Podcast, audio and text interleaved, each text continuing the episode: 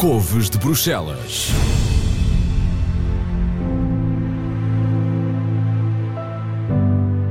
Olá, Couves de Bruxelas é um podcast da Rádio Comercial, porque ao longo de vários episódios eh, vamos falar um pouco sobre o modo de vida europeu. Eh, queremos eh, desmistificar, queremos clarificar, desconstruir, para que se perceba melhor algumas medidas que estão a ser tomadas na Europa e dentro das instituições europeias.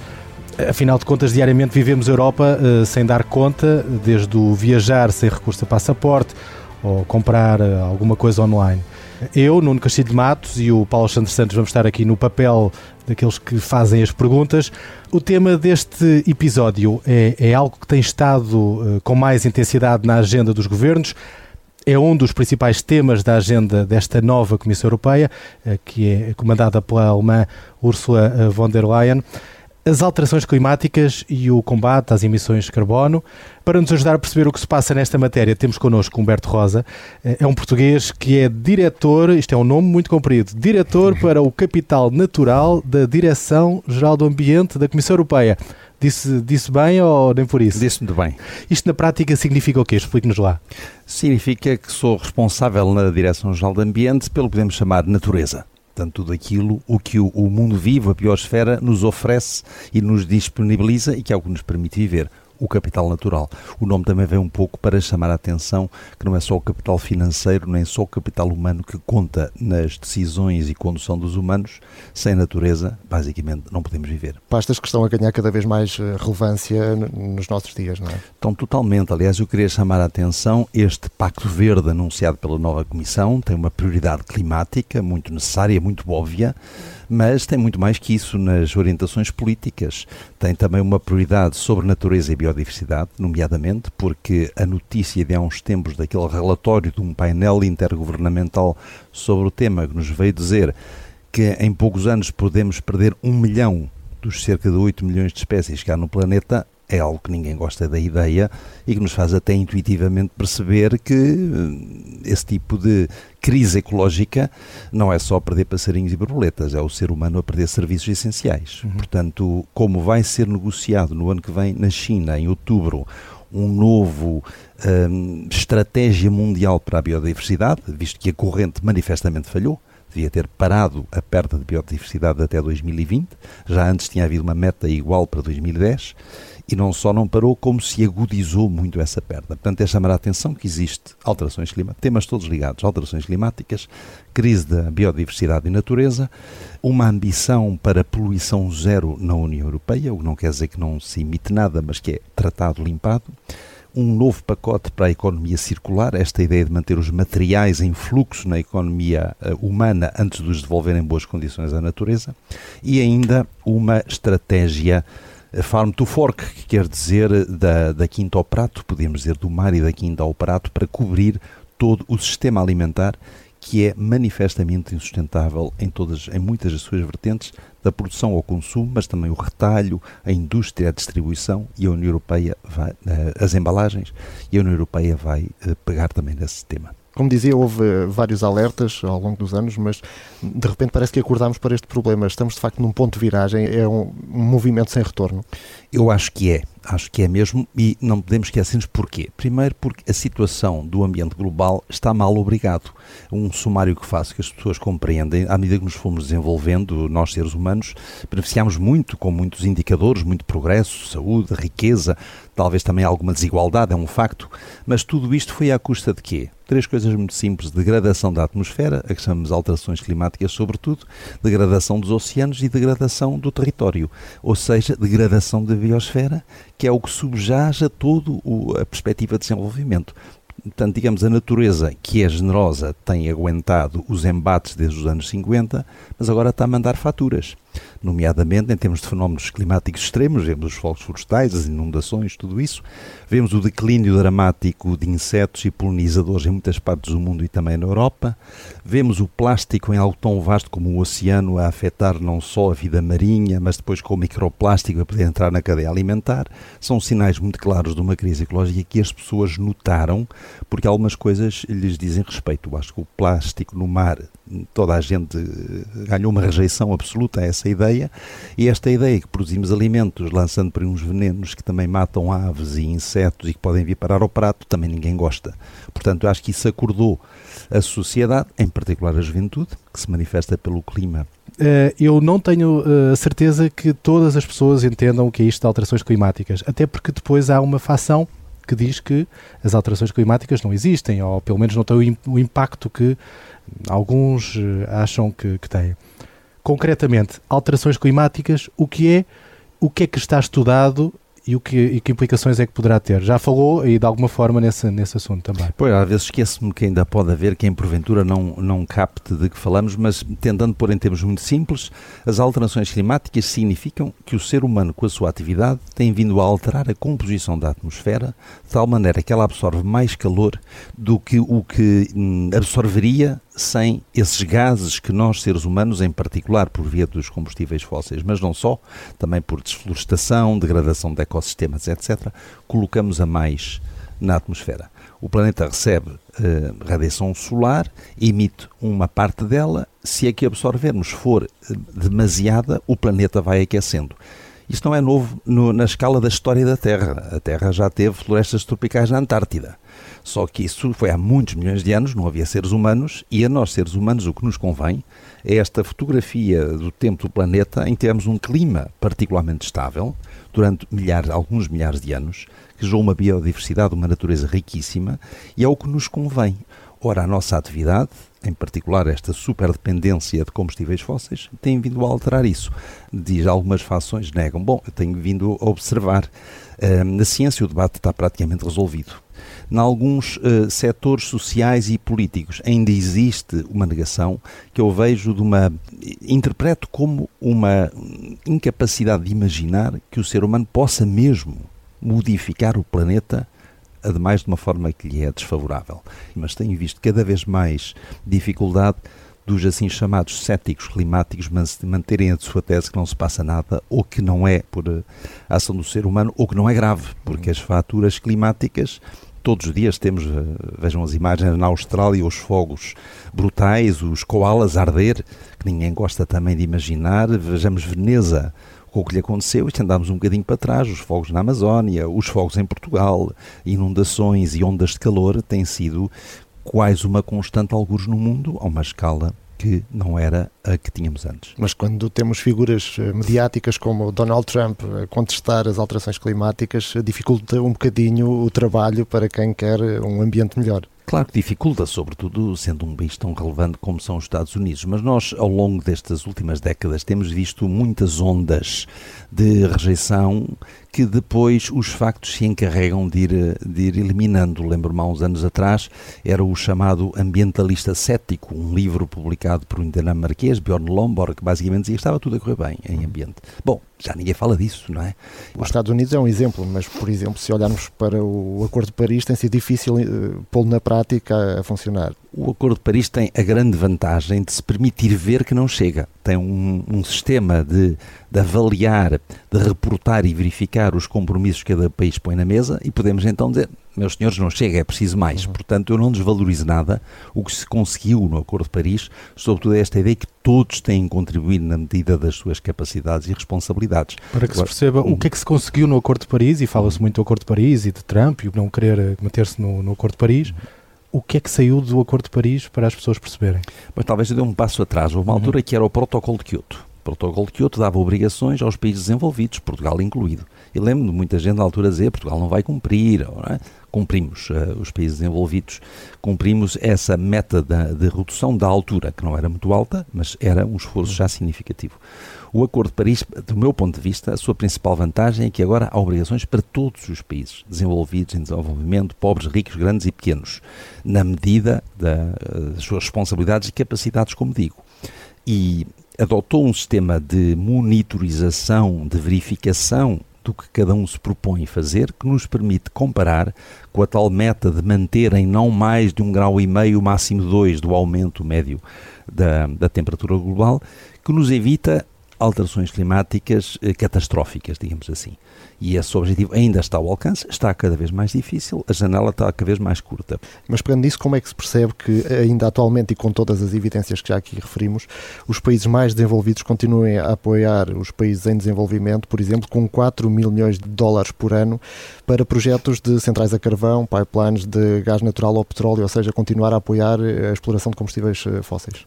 São contradições que o mundo tem, por um lado, e por outro lado, o facto de que a percepção de urgência, que isto não é só dizer, está bem, um dia faremos, mas entretanto continua uhum. como é costume, ainda não chegou a toda a parte. E é aqui que eu valorizo muito, desde logo pelo menos na União Europeia, que a opinião pública, veja-se as últimas eleições para o Parlamento Europeu, esverdeou consideravelmente. E vejo outro facto que é, por exemplo, quando se diz no programa da nova Comissão que o Banco Europeu de Investimento passará a ser um banco climático, já sabemos que não haverá investimento europeu em centrais a carvão ou em combustíveis fósseis. Temos de certeza muito trabalho a fazer também, nós, União Europeia, para eliminar subsídios perversos, mais ou menos encapotados, que favorecem as opções insustentáveis. Eh, e dir-me, ah, então e os outros? Bom, os outros eu vejo dois caminhos. Primeiro, muitos já percebem o seu próprio autointeresse. Veja-se a China, com todos os problemas de poluição que defronta, como está no seu planeamento interno a cada vez mais verde. E por outro lado, a União Europeia tem sido um certo hum, farol do mundo no estabelecer, em liderar pelo exemplo, em estabelecer eh, padrões, regulação, em que por um lado, somos um mercado interessante e convém continuar a poder exportar para o nosso mercado, ou seja, seguir o grosso modo os nossos padrões é relevante. Por outro lado, temos uma certa fama de saber o que fazemos e quando a Europa aposta em descarbonizar, não, é com certeza porque isso é bom para o mundo, mas é também porque é bom para a Europa. É a mensagem principal da nova Presidente da Comissão. A nossa estratégia económica é combater as alterações climáticas e repor a qualidade ambiental. Agora estamos a seguir um caminho que não é propriamente emitir nada. Nós somos seres biológicos baseados no carbono e temos que eh, emitir carbono com as nossas uh, atividades. O que podemos e devemos é fazê-lo ao mesmo ritmo em que essa grande tecnologia de retirar carbono da atmosfera, que se chama fotossíntese, que são as plantas, que são as árvores, são, eh, e que é o oceano, possam continuar a desempenhar essa função por nós e manter uma estabilidade climática. Ajude-nos também a decifrar esse conceito de carbono, uhum. porque é, é que não se vende no supermercado, não, não, não, não há nas prateleiras e, portanto, uh, eventualmente o comum português eh, ouve falar na questão das emissões eh, de carbono e a neutralidade e por aí fora. O que é que isso significa? Primeiro, há muita gente já vai percebendo o que é que são certas opções que pode tomar em termos de transportes, em termos de como equipa a sua casa, em termos das compras que faz, em termos de quantas viagens faz e como as faz, em que muita gente já tem uma noção, esta opção é melhor que a outra. Eu diria que realmente tudo isto não é só carbono, é mais que isso. Nós o que queremos é um mundo sustentável e tomar as medidas ambientalmente corretas com todos os padrões. Uma das medidas que penso que poderá vir a ser desenvolvida é, é há esta eh, há uma metodologia de identificar a pegada ecológica mais global, incluindo natureza, emissões, poluição, etc., de produtos ou serviços. E se esta etiqueta estiver cada vez mais patente para o consumidor e o cidadão, aí esta onda verde que muitos vão seguindo podem materializá-la com a carteira. Isso leva-nos ao passo seguinte, que é esta questão de, do tal Green Deal que, que ouvimos tanto falar, Muito afinal, o que é que isto e, e, já ouvimos também a nova comissária portuguesa e ela própria também terá aqui uma intervenção, como uh, Elisa Ferreira nos explicou e vamos ouvir também essa, essa explicação da nova comissária europeia. O Green Deal é uma ideia que, no fundo, traz a Europa para um reforço do seu papel eh, que tem vindo a ter historicamente no combate às alterações climáticas. É um assunto ao qual os cidadãos europeus estão extraordinariamente sensíveis. É uma agenda que tem de passar por todos os comissários, por todas as, as políticas.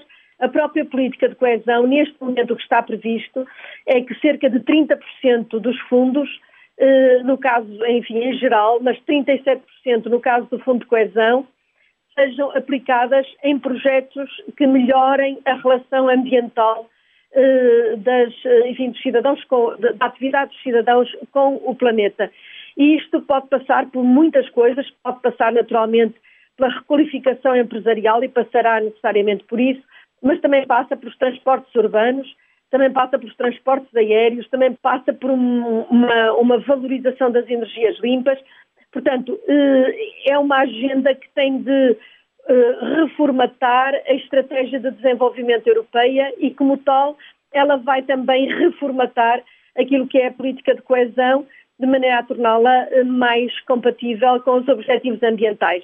Para além disso, ainda há o chamado Just Transition Fund, um fundo de transição eh, para ajudar as regiões que dependem muito do carvão eh, e de atividades muito, muito poluentes a fazerem uma transição com o mínimo de impacto social e o mínimo de impacto económico possível, de maneira a que os cidadãos não fiquem, por causa do ambiente, numa situação de fragilidade adicional. E reduzir as emissões de carbono em 50% até 2030, acha que é possível? Esse é o plano geral e, e, digamos, para que isso aconteça, nós temos de conseguir que as questões ambientais entrem uh, em todos os dossiês e em todas as políticas e se transformem num novo modo de estar que, no fundo, altere aquela tradição de fazer uh, emprego e indústria de qualquer maneira e a seguir vir alguém que vai corrigir.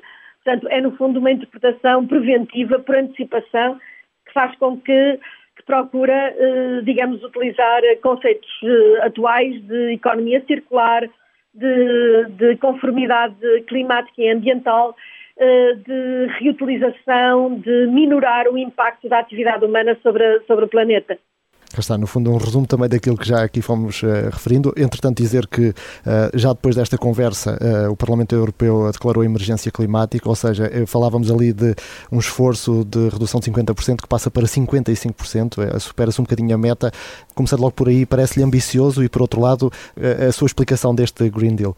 Vamos ver, é ambicioso e necessário. Aliás, devo dizer, acho a comissária Elisa Ferreira particularmente qualificada para também lidar com este tema. Se bem me lembro, ela negociou as metas portuguesas de, de Kyoto, quando, ela, quando era Ministra do Ambiente. Mas eu, eu diria, o que vem de dizer o Green Deal é, tem a ambição também de da Europa se declarar o primeiro continente neutro em carbono até 2050. Neutro não é, como digo, não emitir nada, mas absorvemos tanto quanto emitimos hum. e chegamos, portanto, a esse equilíbrio. Essa, essa, questão é importante porque as pessoas, quando ouvem falar em neutro, pensam que é eh, zero e, portanto, começa-se a entrar naquela loucura, entre aspas, de uh, eu não posso andar de avião, eu não posso andar de carro, eu não posso comer carne de vaca e essa, essa explicação é importante o neutro não significa que o zero. Exato, não significa um zero, não significa também que não devamos, enfim, eh, minimizar as nossas deslocações, pelo menos as desnecessárias, uhum. enquanto dependemos de um transporte que, que é eh, que só pode usar combustível fóssil, que neste momento é o caso da aviação.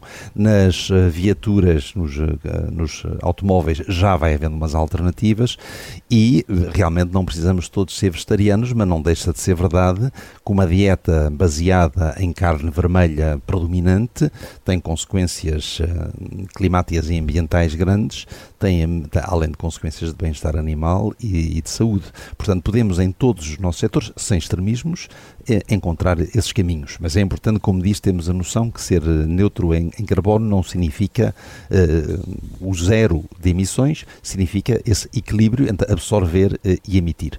Mas para retomar o meu raciocínio, se queremos chegar a um, a um digamos, a um zero de emissões uh, efetivas, digamos, em 2050, pois para 2030 é boa ideia, temos feito já uma boa parte do percurso. Pelo que o que a, a Presidenta da nova Comissão anuncia é subir dos atuais 40% que estão acordados para 50% e possivelmente 55%, que é um esforço considerável, é, é verdade, mas que é alcançável com as políticas ambiciosas que se quer ter. Agora, pegava nesta questão que me parece transcendente, que é esta ideia de uma transição justa, seja pelo, justo, pelo fundo específico que lá vem, seja pelas políticas uh, públicas e comunitárias em geral. O ser humano uh, não é muito dado a, a prescindir da sua cota parte da festa, e mais prefere estragar a festa, só os outros é que a têm. Acho que isto até explica muito dos votos bizarros que temos visto no mundo em torno de alguns populismos, etc.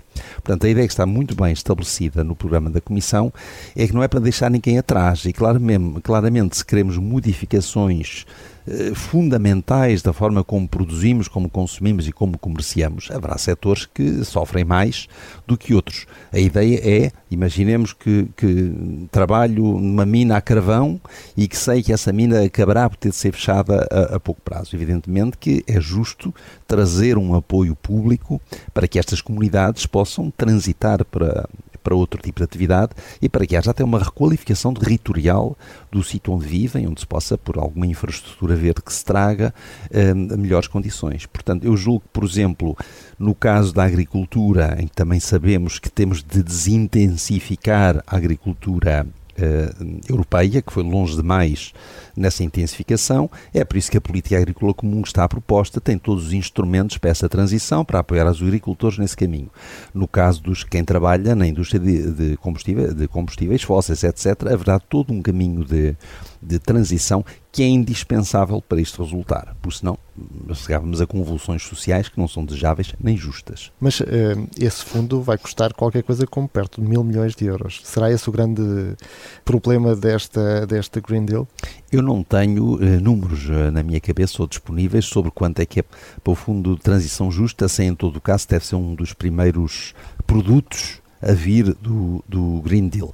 Imagino que, como não há fábricas de fazer dinheiro em toda a parte, que é nomeadamente por alguma reorientação de alguns dos fundos disponíveis para esse efeito que possa ser alcançado. Mas, como digo, acho que todos os fundos europeus vão ter este caminho, por um lado, de, de centrar-se em ambiente e clima, não serem, não estamos a pagar com uma mão o que estragamos com outra.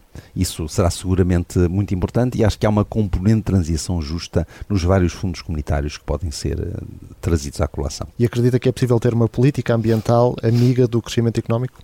Uh, claro que acredito, aliás, acho que a Europa já o demonstrou um pouco, no sentido em que nós já desassociamos em grau considerável o nosso percurso económico das emissões. Não há uma correlação estreita entre emitir mais, mais riqueza, emitir menos, menos riqueza. Não. Hoje em dia emitimos menos e produzimos mais riqueza. Portanto, esse caminho tem que continuar. Acho que, nomeadamente, para lá das emissões, este conceito da economia circular, em que o, aquilo que eram resíduos e que geravam um problema e eram um custo e uma ineficiência, ao serem reutilizados por outras vias, reintroduzidos na economia humana, traz uma mais-valia ambiental, traz uma mais-valia económica. Portanto, aqui não se trata de uma agenda ambiental contra a economia, trata-se, isso sim, de impor um rumo de inovação à economia para deixar os caminhos insustentáveis e entrar naqueles que nos servem a todos coletivamente. Estava a lembrar-me de um episódio em que eh, mostrou umas meias que alguém lhe ofereceu, feitas a partir de redes uh, retiradas do fundo do mar. Exatamente. Aliás, tenho um certo orgulho em ver a União Europeia agora absolutamente pioneira em abordar o tema do plástico. Porque o plástico, vamos lá ver, é um, é um material absolutamente nobre, tem umas capacidades de, de, resistência, não haver bactéria que o consuma, por isso tem todos os usos que tem. Mas tam, em vez de o tratarmos como material nobre para fins definitivos, esta ideia de beber um copo de água num, num copo de plástico, deito fora e que dura mais que a minha vida, dura séculos, e que além de mais vai parar ao oceano, se parte em bocadinhos pequeninos e nunca mais sai da cadeia alimentar, é simplesmente absurda. Ora, no mar, nós temos uma diretiva para plásticos de uso único que já baniu 10 tipos ou impôs uma substituição por alternativas e que também aborda o, o, não abandono de redes e apetrechos de pesca em plástico, que é um grande problema que existe. Essas meias que conta, era alguém que tinha oferecido umas feitas precisamente com redes e plásticos escolhidos no oceano e achei oportuno mostrá-los na altura a questão do, do plástico é, é, importante no sentido em que é de facto uma das questões mais visíveis para as pessoas no, no dia a dia. A questão de medidas como acabar com a palhinha, a questão dos sacos de plástico uh, e as medidas que em Portugal foram, foram tomadas e que nós uh, vamos ter que tomar no, nos próximos anos terminar com os, uh, aqueles pacotes dos supermercados e os sacos de plástico que nós uh, vemos diariamente. Essa é de facto uma medida que as pessoas olham para isso com atenção e é engraçado ver a forma como várias mentalidades, muitas mentalidades mudaram em tão uh, pouco espaço de tempo. Uh, aqui a questão da mentalidade da juventude e a forma como abordou esta, esta questão acaba por ser muito importante. De alguma forma, os plásticos, as questões ambientais, esta questão do, do Green Deal ou o Pacto Climático Europeu é a nova causa da, da União Europeia. Ah, isso é claramente, ou pelo menos desde já, da Comissão Europeia. E é isso que vai voltar a juntar as pessoas à volta da, da, da, Europa. Aquela ideia, aquele sentimento que existia quando a União Europeia eh, foi criada, a questão da paz, a questão do mercado único uh, europeu, e que de alguma forma nestas últimas gerações foi-se perdendo, porque nós não estamos uh, em guerra, a questão do mercado único europeu tornou-se uma questão já vivida no nosso dia a dia, portanto já é intrínseco, precisamos dessa, dessa nova causa para juntar outra vez as pessoas à volta da Europa? Não é uma causa artificial. Nós precisamos primeiro resolver o problema. É um problema muito concreto e muito real que nos baterá à porta de todos. E por isso mesmo é que tem condições de ser de facto uma grande causa. Demorou algum tempo para a juventude encontrar novas causas. Creio que encontrou esta do ambiente em geral e que está muito bem instalado na juventude. E ouvi precisamente o vice-presidente Timmermans, que terá a responsabilidade do Pacto Verde, eh, colocar como a causa, a grande causa europeia que lá vem, esta ideia de nos tornarmos um continente verdadeiramente sustentável e podemos com isso influenciar o resto do mundo para esse efeito. Portanto, a resposta é sim, creio que é nesse caminho que vamos. Uh, devo dizer também, eu estava a falar do plástico, as palhinhas, os sacos de plástico. Uhum. Evidentemente há uma consciência coletiva que vai crescendo sobre a percepção, e dei o exemplo do plástico no mar, etc. Há mais gente bem consciente que é um problema. Eu acrescento sempre que há um outro elemento que faz muita falta, é que temos um grande elemento de educação ambiental, entre aspas, que é o custo e as pessoas eh, reagem bem ao, à dor e ao prazer, mas também reagem muito bem à carteira. E nesse sentido, com uma boa regulação que torne mais caras as más práticas e menos caras as, as práticas que existem alternativas, é o que abre caminhos. Bom, eu quando eu era miúdo, a palhinha era mesmo uma palhinha, lembro perfeitamente, era, era palha, literalmente. Hoje em dia há alternativas em, em madeira, em papel, em a minha alternativa nesse caso é não usar. E no saco de plástico, o simples facto de ele custar algo, não, nem seja muito, já o tínhamos visto na Irlanda há muitos anos, reduz o consumo na escala dos 90%. Portanto, há muitos casos em que temos de lá ver onde é que está aqui uma má prática e está a ser caro demais porque não paga o custo ambiental. Tem-se por política fiscal, nomeadamente, pode-se desonerar o trabalho e onerar os maus consumos e as más práticas, mantendo o nível de, de rendimento que um Estado precisa para o efeito. Falávamos da juventude e em 74 já o Humberto Rosa distribuía uma revista chamada na altura a Frente Ecológica, ou seja, já tinha esta consciência de, dos problemas do ambiente e o que vinha por aí. O facto de hoje termos estes miúdos todos mobilizados para a causa e, e olhando para o seu exemplo que hoje está aqui, está na Comissão Europeia a defender o ambiente, é um bom sinal para o futuro? Sim, não, não sei que me tinha investigado nesse sentido. Eu tinha 13 ou 14 anos e ali no pós-25 de Abril, com, com um colega, encontramos aquela aquele tema ecológico na altura era muito vanguardista, ainda não estava muito estabelecido. Mas de facto isso de alguma forma ajudou-me a manter-me estas décadas sempre acompanhando o ambiente e vejo por um lado com uma enorme satisfação este movimento da juventude para o efeito que vai a par, não posso também uh, ocultar, vai a par com uma efetiva degradação do ambiente, o ambiente que, eu, que havia em 1974 já havia muita poluição que de alguma forma até melhorou, mas digamos o estado global da biosfera, como lhe chamam, da natureza, esse não melhorou. Gosto também de ver sempre o aspecto positivo, só para dar um, um exemplo, na natureza muita gente tem esta ideia, ah, destruiu-se a floresta tal ou o pantano tal, está tudo perdido. Não, não está. Há uma palavra-chave que se chama restauração da natureza, que pode gerar uh, emprego e pode gerar economia e que repõe rapidamente, relativamente depressa, os serviços que fomos perdendo dessa natureza. Portanto, não é uma questão de conservar ou não conservar, é uma questão de conservar, onde se degradou pode-se repor. Só quando extinguimos espécies é que não, não as podemos recuperar.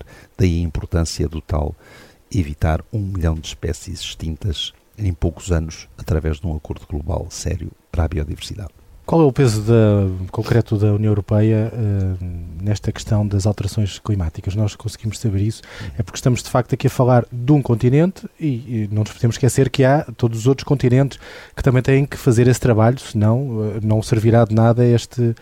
Servirá sempre de alguma coisa, mas uh, não, não, não terá o objetivo concreto de termos dos nossos netos, bisnetos e por aí fora terem onde viver.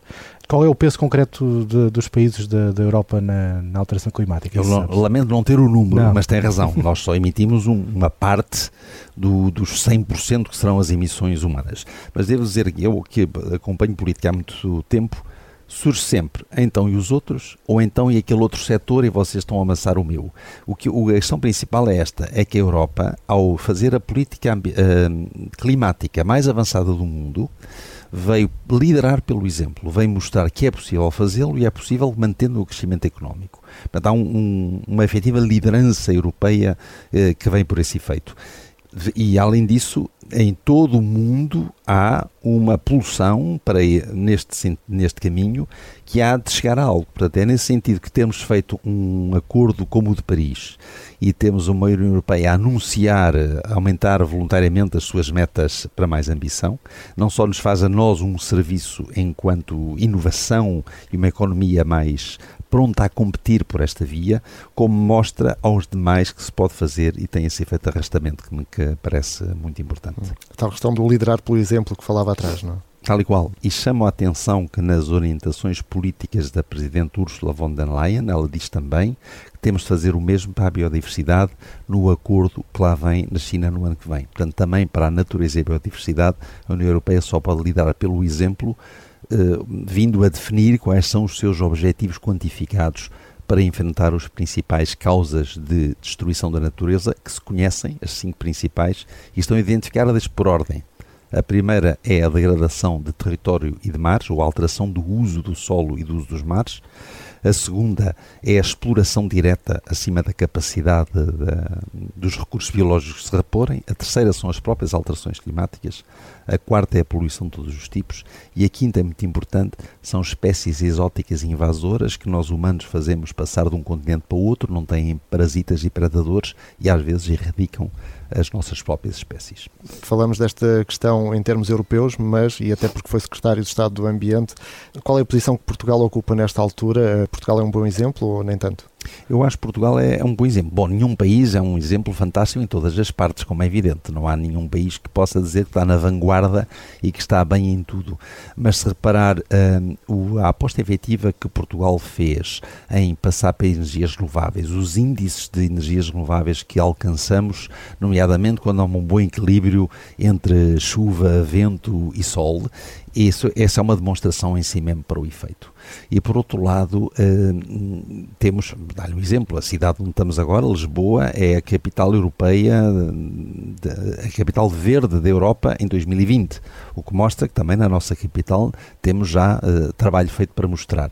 E, e existem uh, também outros fatores que são Portugal é muito suscetível aos impactos climáticos. Estamos nesta faixa do sul da Europa e que ao nível europeu os impactos são maiores muito do que temos de fazer para nos adaptar, já de alguma forma fomos fazendo porque já tínhamos esse problema. É o caso de escassez de água, secas, fogos florestais, etc. Eles passaram, foi para um novo patamar.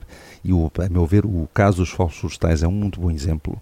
A ideia que se resolve o problema com aviões e bombeiros está condenada ao fracasso, são muito úteis para defender pessoas e bens, evidentemente, mas como não podemos resolver o clima de repente, temos de resolver o ecossistema degradado que é uma boa parte do nosso território, para que haja um melhor equilíbrio entre espécies florestais, entre fauna que devemos uh, reintroduzir ou entre o uso doméstico, gado doméstico que possa existir para o efeito, para termos um território mais resistente a esse fenómeno que não se vai embora rapidamente. Foi-nos ajudando ao longo desta, desta conversa e algumas questões que nós podemos fazer no nosso uh, dia a dia para ajudar. Eu gostava que uh, agora juntasse de alguma forma isso e que exemplos uh, concretos é que nós uh, podemos dar para as pessoas que nos uh, estão a ouvir? Coisas simples que podem ser feitas no, no dia a dia para ajudar a, a termos mundo por muito mais tempo. Começo pela alimentação, porque todos os dias nós contactamos com alimentos várias vezes por dia.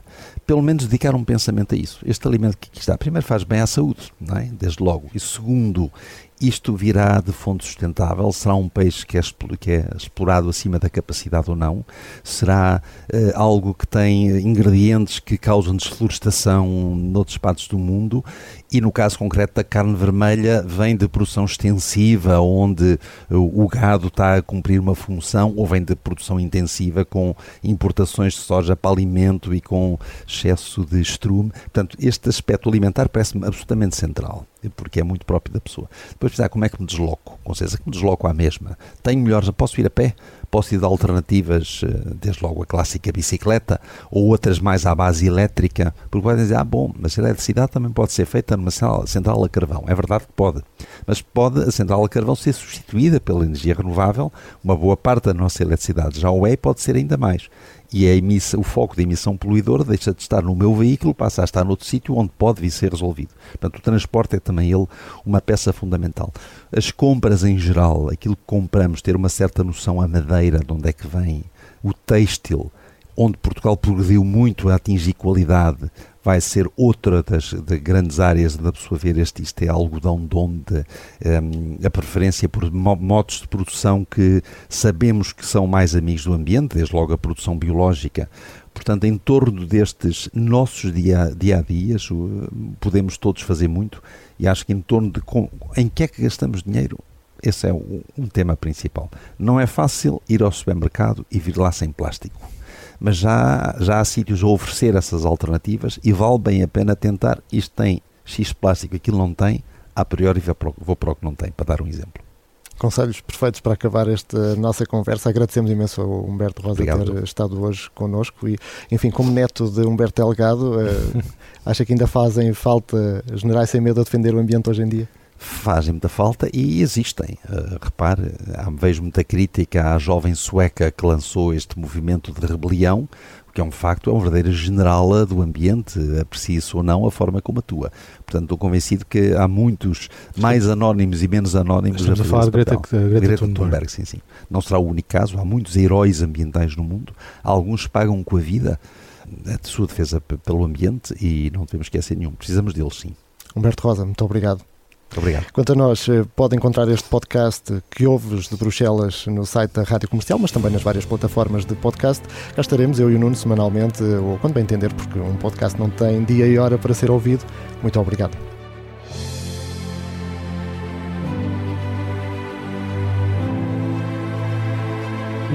Couves de Bruxelas.